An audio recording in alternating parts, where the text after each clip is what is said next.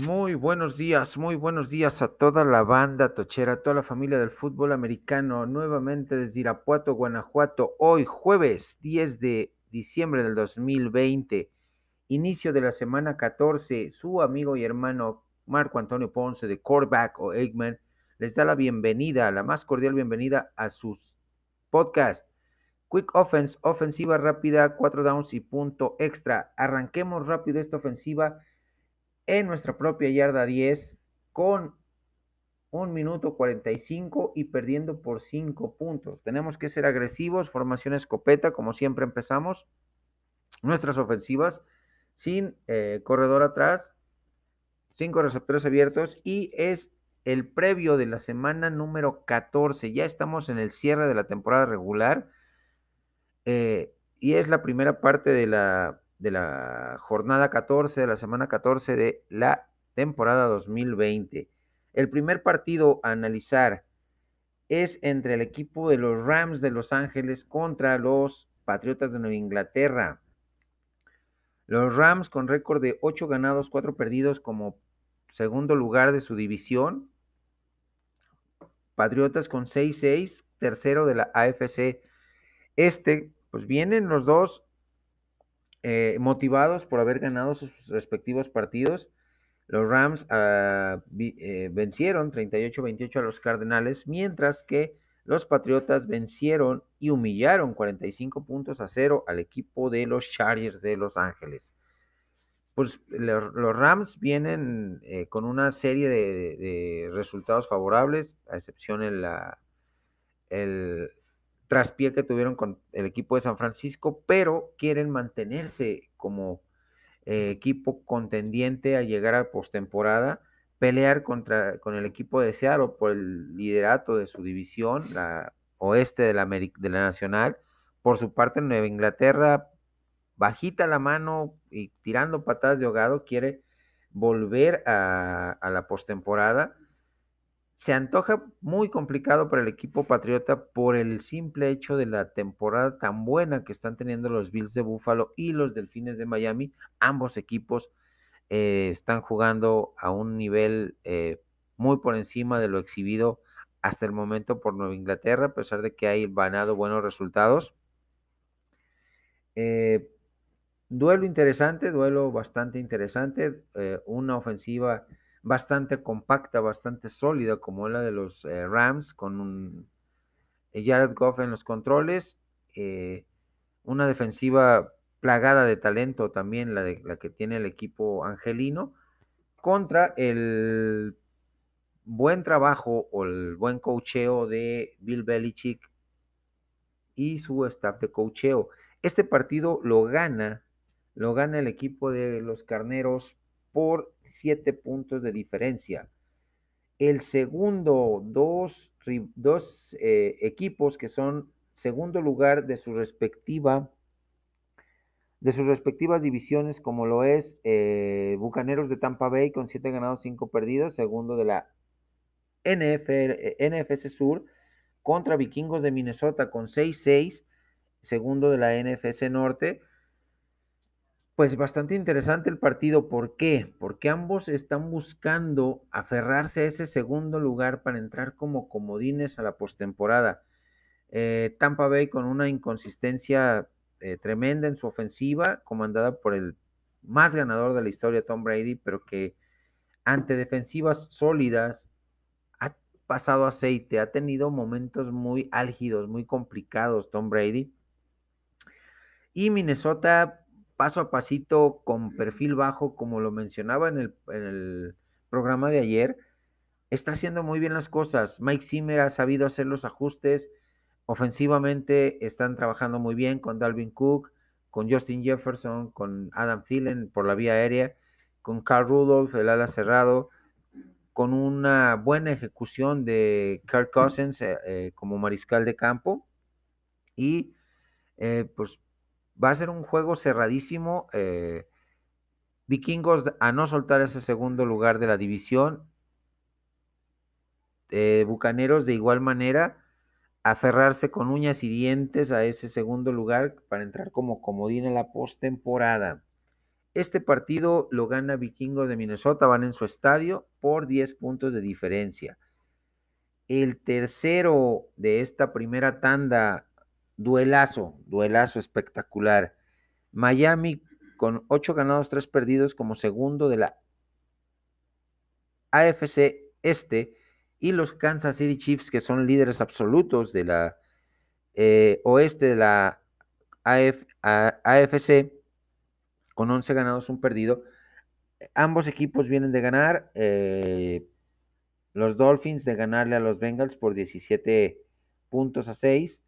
Mientras que los Chiefs de ganarle a los Broncos en un cerradísimo duelo, 22 puntos a 16. Eh, batalló de más el equipo de Kansas City contra el equipo de Denver, sin dudarlo, pero al final sacó la victoria. Delfines también, eh, con un buen trabajo de Brian Flores, está sacando, sacando buenos resultados, manteniéndose como el segundo lugar de su, de su división de la AFC eh, Este, pero peleándole muy de cerca, soplándole muy de cerca eh, para arrebatarle el liderato a los Bills de Buffalo pues un, encuentro bastante, bastante interesante este de, Dolphins contra Chiefs. Van en, en, Kansas City, Missouri, en el Arrowhead Stadium. Eh, un clima bastante complicado, como los, un clima frío que se le dificulta bastante al equipo de Miami. Vamos a ver qué oportunidades tienen de ganar en este partido. Eh, mi pronóstico es gana Kansas City por 7 puntos de diferencia. Pues esta primera jugada, mis hermanos, nos dio un avance hasta la yarda 45 de nuestro propio territorio, misma formación, ofensiva sin reunión y el segundo down es un análisis crudo, real eh, de lo que está pasando con el equipo de la estrella solitaria, el equipo de los Dallas Cowboys estarán firmando, quiero conocer sus puntos de vista en mis diferentes redes sociales, está firmando el equipo de Dallas Cowboys su peor temporada, su peor exhibición desde que fue fundado este equipo. A título personal creo que sí. Comparado con el equipo eh, de, la de, inicio de la, dinastía de los noventas, con Jimmy Johnson como entrenador en jefe, tienen eh, mejor récord, Tres partidos ganados, en aquel entonces los Vaqueros solamente ganaron uno, perdieron 15.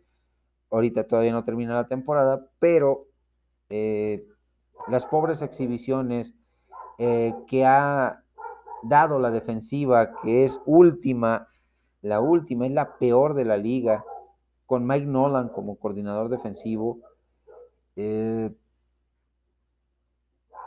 contrasta mucho con lo que vimos en aquel entonces los aficionados de vaqueros de la vieja escuela, del equipo de la estrella solitaria, eh, con eh, Troy Aikman en los controles, con Bill Walsh, con este, con Walsh, el otro mariscal de campo, un ganado, 15 perdidos, tres ganados, 9 perdidos en esta temporada, pero la defensiva ha sido arrastrada, ha sido pulverizada, ha sido humillada en varios partidos en esta temporada.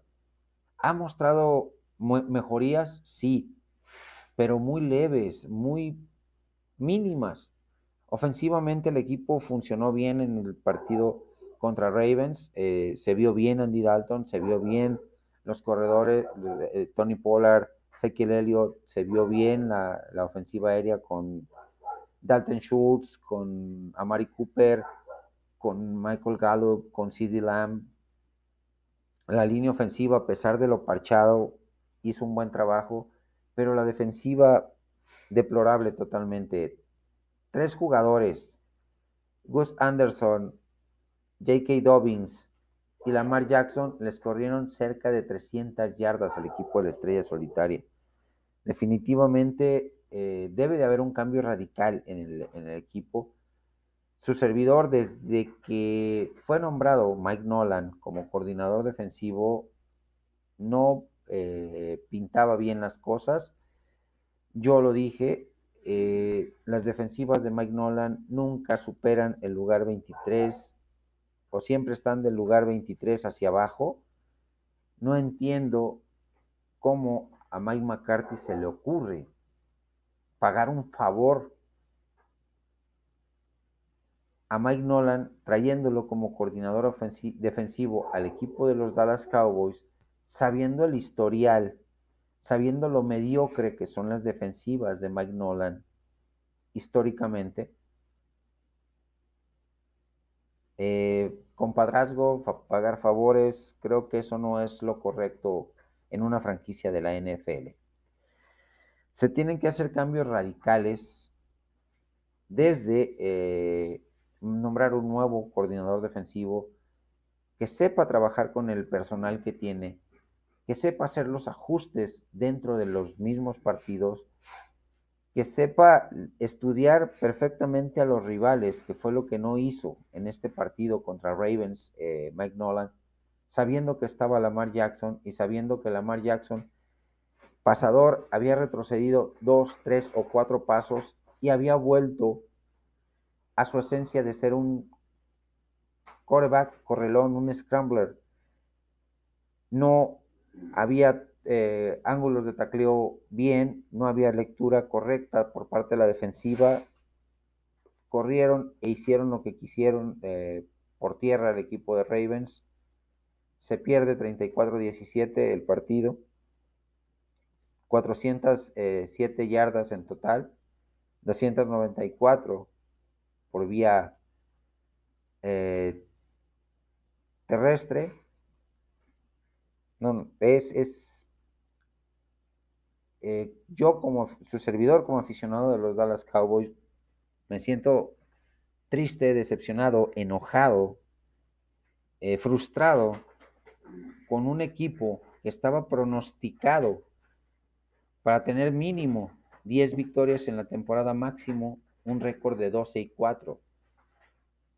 Sí, eh, es un hecho. Muchas lesiones, la línea ofensiva totalmente cambio tras cambio tras cambio, el retiro de nuestro centro, Travis Frederick, el retiro temporal de Tyron Smith, eh, Tyler Viadas estaba agarrando ritmo, se lesiona Zach Martin, inicia eh, lesionado la temporada, se recupera, se vuelve a lesionar. Conor McGovern con buenas, eh, buenos momentos, pero inconsistente. No tenemos un eh, centro confiable detrás de Tyler Viadas, el novato de Wisconsin.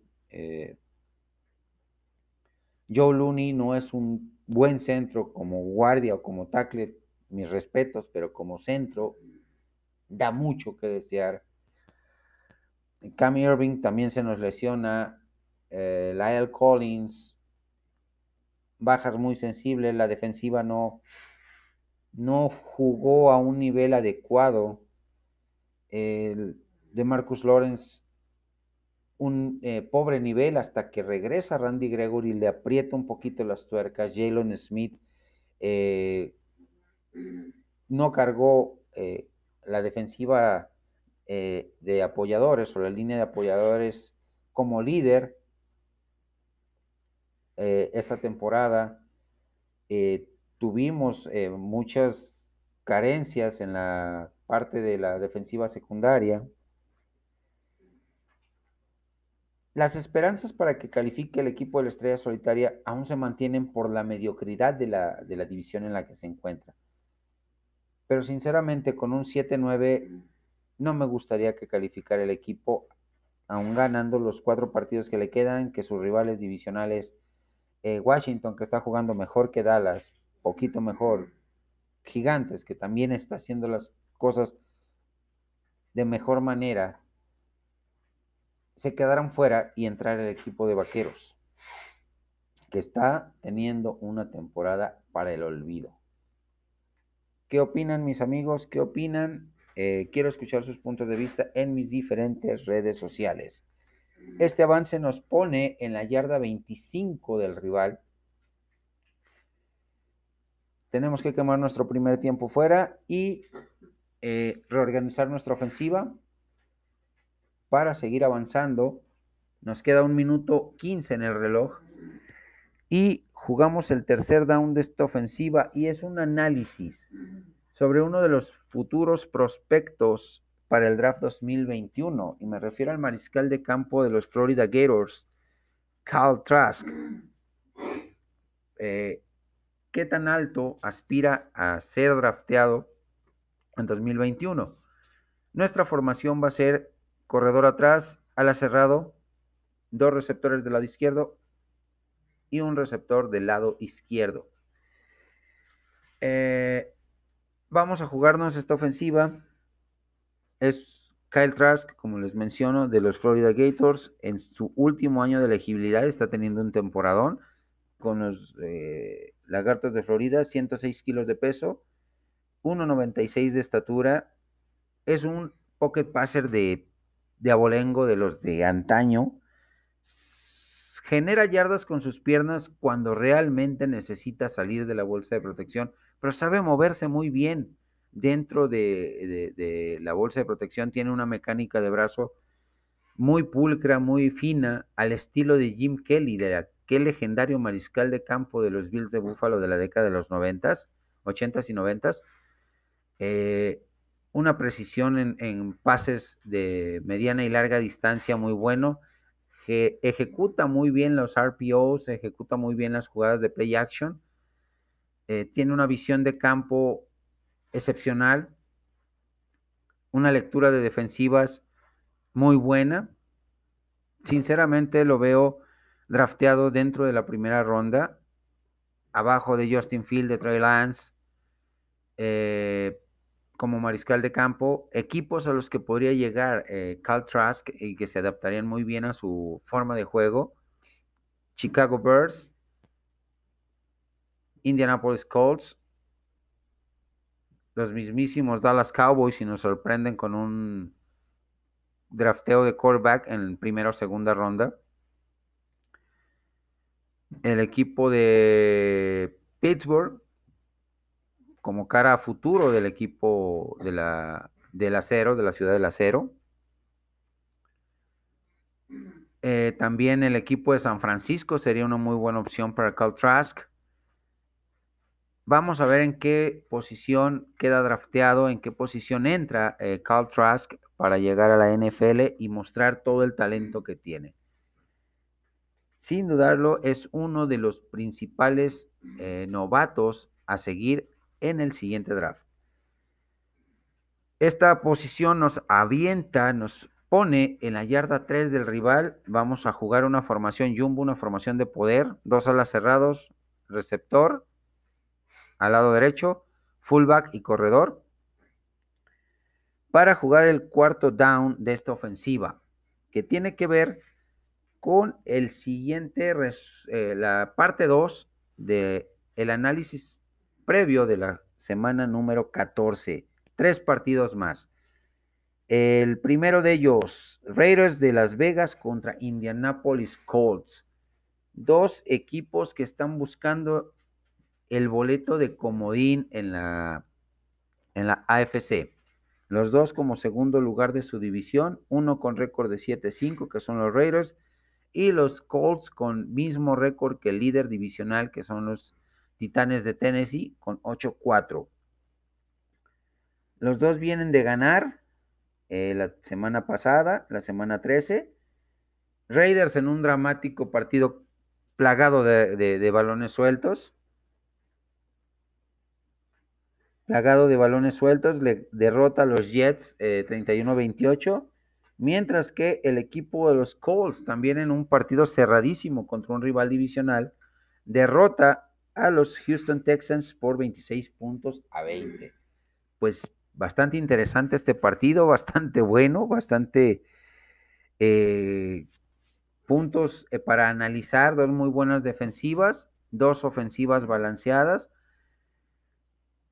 Eh, el punto a favor de, de los Raiders o en contra es que no van a tener a Josh Jacobs, su corredor, su caballito de batalla durante toda la temporada, que está lastimado, está cuestionable para jugar este partido. este partido le doy la victoria al equipo de negro y plata. Just win, baby, por 10 puntos de diferencia. El siguiente partidazo, dramático, espectacular, sin dudarlo. Bills contra Steelers. Steelers no busca quién se la hizo, sino quién se la pague.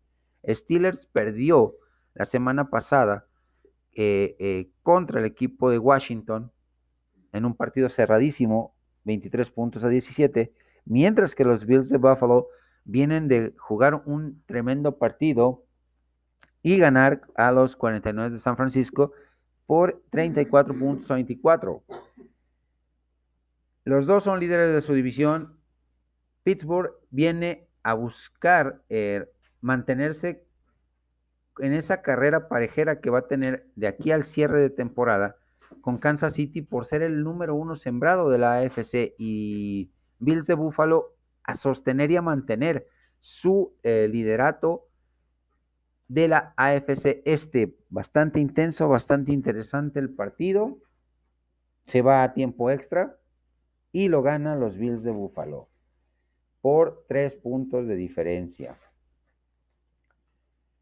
Tercer encuentro de este análisis, el lunes por la noche, Monday Night Football. Browns contra Ravens, duelo en la división moretón de la AFC. Segundo lugar contra tercero. Browns con nueve ganados, tres perdidos. Ravens con siete ganados, cinco perdidos. Ravens tratando de arañar en este cierre de temporada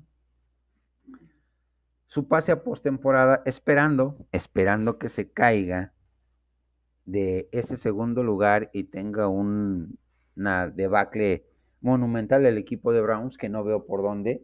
Tiene una ofensiva muy balanceada con Kevin Stefanski como entrenador en jefe, con Karim Hunt y con Nick Chop como corredores que se complementan muy bien, son muy explosivos, son muy elusivos, salen bien del backfield a recibir pases eh, saben bloquear y proteger a Baker Mayfield igual que la línea ofensiva. Baker Mayfield tiene muy buenas armas ofensivas de forma aérea. Jarvis Landry, su principal objetivo ante la pérdida eh, semanas atrás y por el resto de la temporada de Odell Beckham Jr., muy buenos a las cerrados. Una defensiva comandada por Miles Jarrett, eh, el equipo de los Browns, bastante sólida. Una defensiva secundaria muy oportunista de los, de los Browns Eh, Ravens viene de humillar a los vaqueros, como ya lo mencioné en el, hace dos downs, de humillar a la defensiva de vaqueros, correrle más de 300 yardas, generarle 411 yardas en total. Pero eh, se va a enfrentar a una mejor defensiva en cuanto a frenar el ataque terrestre. Van a obligar el equipo de los Browns a que Lamar Jackson lance. Y esta temporada no ha sido una muy buena temporada para Lamar Jackson lanzando el balón. El equipo de los Ravens es el peor equipo dropeando o soltándole balones al mariscal de campo. Sus receptores no han sido eh, aliados de su mariscal de campo. Así que este partido lo veo ganable y ganando, obteniendo su décima victoria el equipo de los Browns por siete puntos de diferencia. Hemos anotado, mis amigos, vamos a jugarnos la conversión de dos puntos para asegurar el partido. Primer partido de la NCAA de, en su semana número 15. Oklahoma contra West Virginia. Siete ganados, dos perdidos de Oklahoma, cuatro ganados, cuatro perdidos de West Virginia. Ranqueado número 11 Oklahoma, buscando subir más posiciones en el ranking de la NCAA para posicionarse en un mejor tazón colegial eh, en este cierre de año. Eh, su mariscal de campo, eh, Spencer Rattler, eh, en su segundo año nos está dejando con la boca abierta con sus grandes actuaciones. La defensiva de Oklahoma bastante sólida. la ofensiva igual, balanceada, explosiva.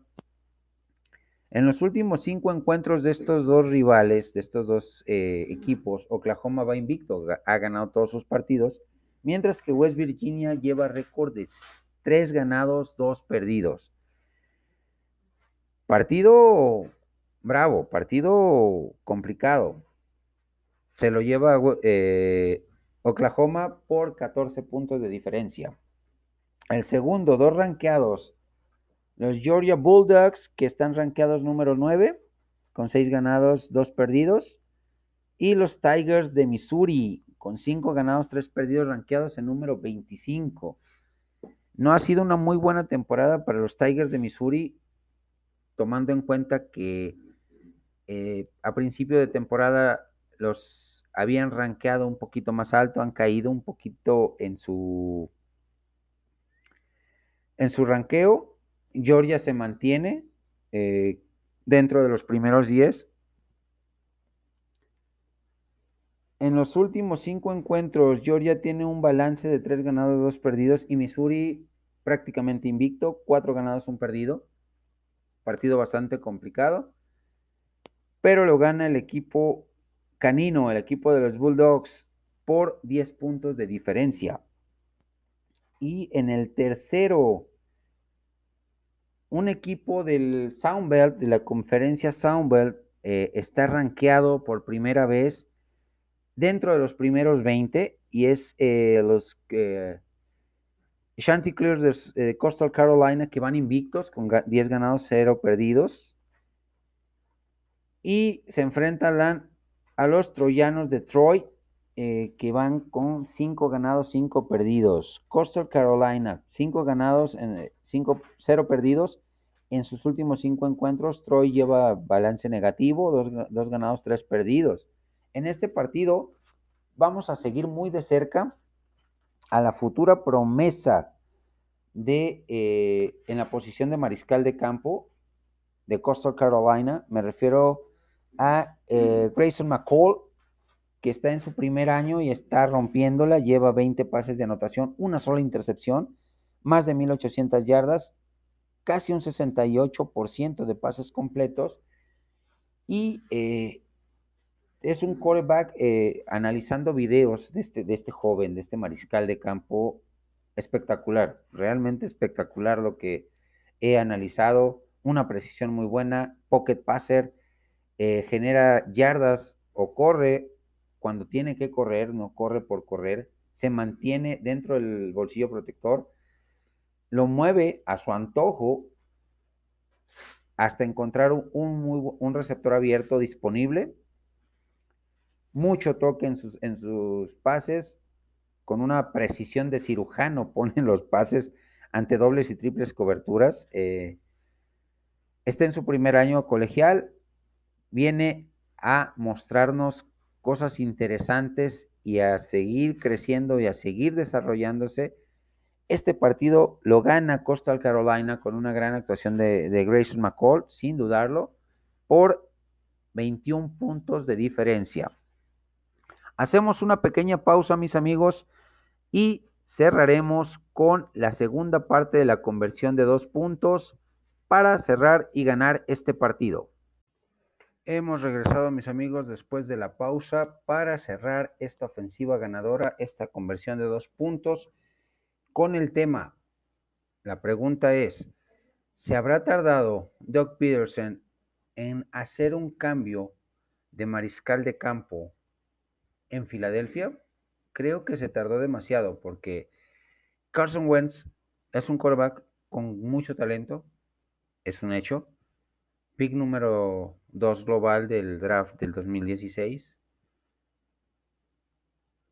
Que la temporada 2017 tuvo un temporadón, pero lamentablemente se perdió el final de temporada y el, la postemporada por una lesión. Pero esta temporada 2020 eh, pues no tenía línea ofensiva. receptores abiertos no tenía eh, suficiente, quería hacer demasiado y por eso fue líder en cuanto a intercepciones, en cuanto a balones sueltos, en cuanto a capturas, en cuanto a presiones, hasta lo que va de esta temporada. Y por eso decidió Doug Peterson eh, darle los controles en el partido de semana 13 a Jalen Hurst, su pick de segunda ronda de este año del 2020, egresado de Oklahoma.